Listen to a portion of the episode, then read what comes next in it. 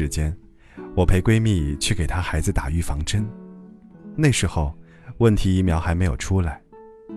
早上我去接她时，她刚刚手忙脚乱地收拾好，抓起钱包时，她习惯性地看了看，自言自语道：“哎呀，又该取钱了，只有五百块钱了。”我问她要不要先陪她去取钱，她摇摇头说不用。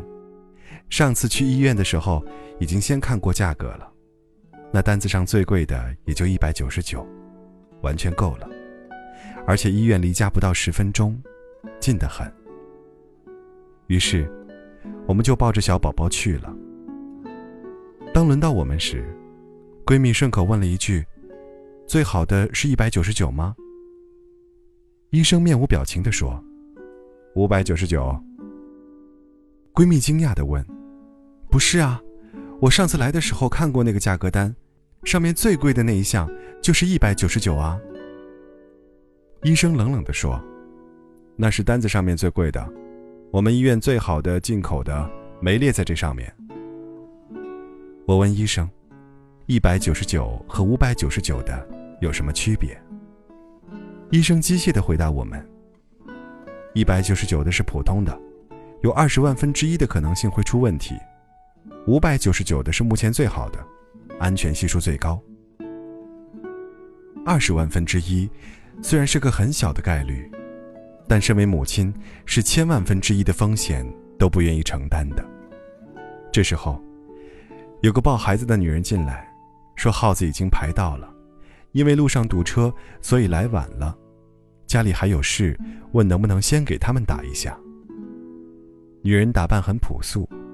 穿着一件已经过时的外套，皮肤有点黑，一看就是那种劳苦出身的女人。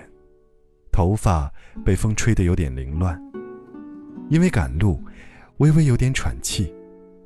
怀中的孩子被一张花花绿绿的被子包裹着，正睡得香甜。我和闺蜜都主动让了出来。她问医生有哪几种预防针。医生看了他一下。有点不耐烦地扔给他一张单子，又补充道：“最好最安全的五百九十九。”女人怯怯地看了一下单子，问：“一百九十九的有什么缺点？”医生把之前跟我们说的话又重复了一遍。女人拿着单子又看了看孩子，脸上是犹豫不决的表情。我非常理解她，对于一个母亲而言，无论是穷是富。只要涉及到孩子，他就希望给他最好，哪怕再小的风险，也希望能避免。医生有些不耐烦了，催促他快点决定。他抱着孩子，尴尬的笑笑，让我们先打，他再考虑一下。我知道闺蜜之前只带了五百块钱，问她要钱吗？闺蜜说不用。口袋里还有昨天去超市用剩的一百多块钱，交完正好。然后，我们在小宝宝声嘶力竭的哭声中打完了针。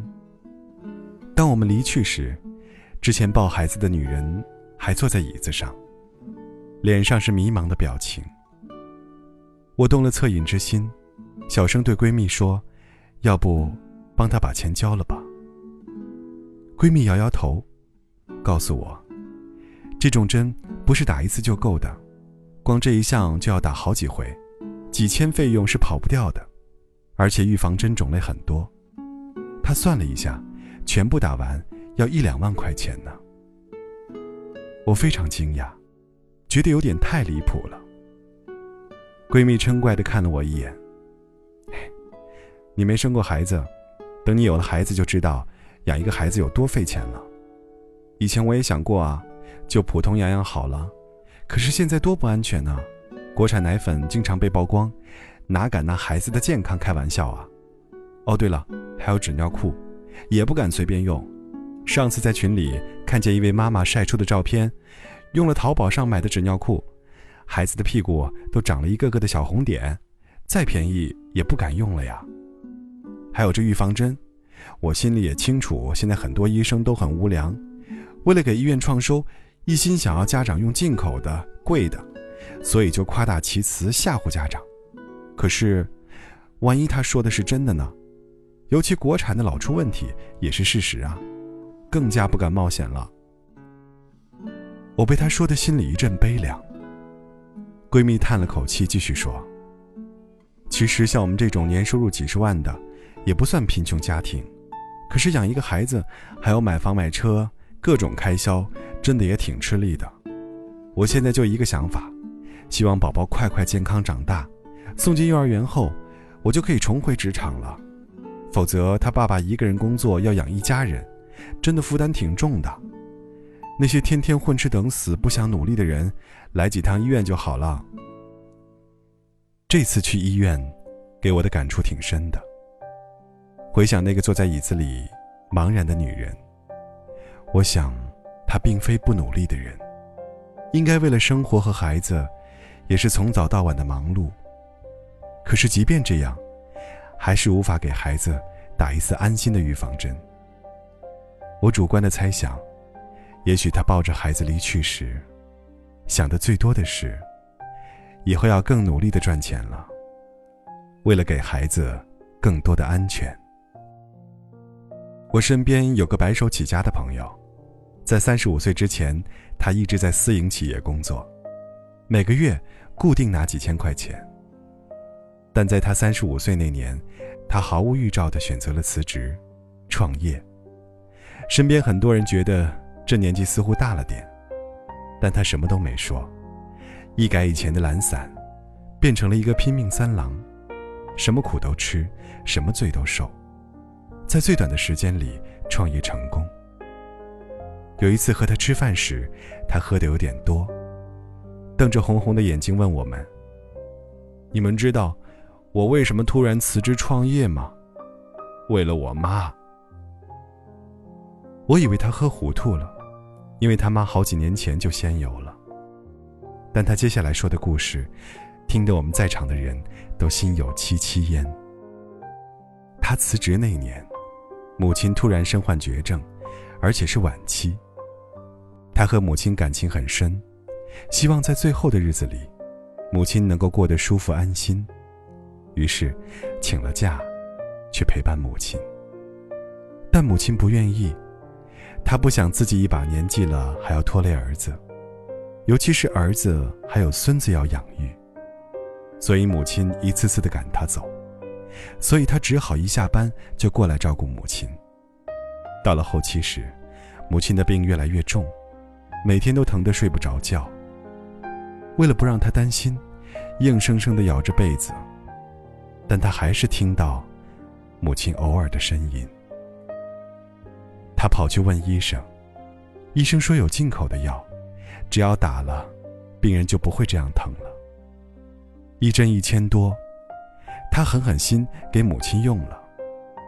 可是用了这针以后，每天的费用多出好几千。这对只赚工资的他，很快就入不敷出了。但是那段日子，母亲的状态明显好了很多。没钱时。他甚至动了把房子卖掉的念头，老婆不同意，流着泪说：“你要理智点，妈这个病已经到了晚期，如果你把房子卖了，我们住哪儿啊？孩子怎么办呢？”他吼着说：“那你就忍心让我妈疼死呀？你个没心肝的女人！”最后，老婆哭着答应了他卖房的决定。但他母亲却坚决拒绝治疗，于三天后去世了。这事儿对他打击太大了。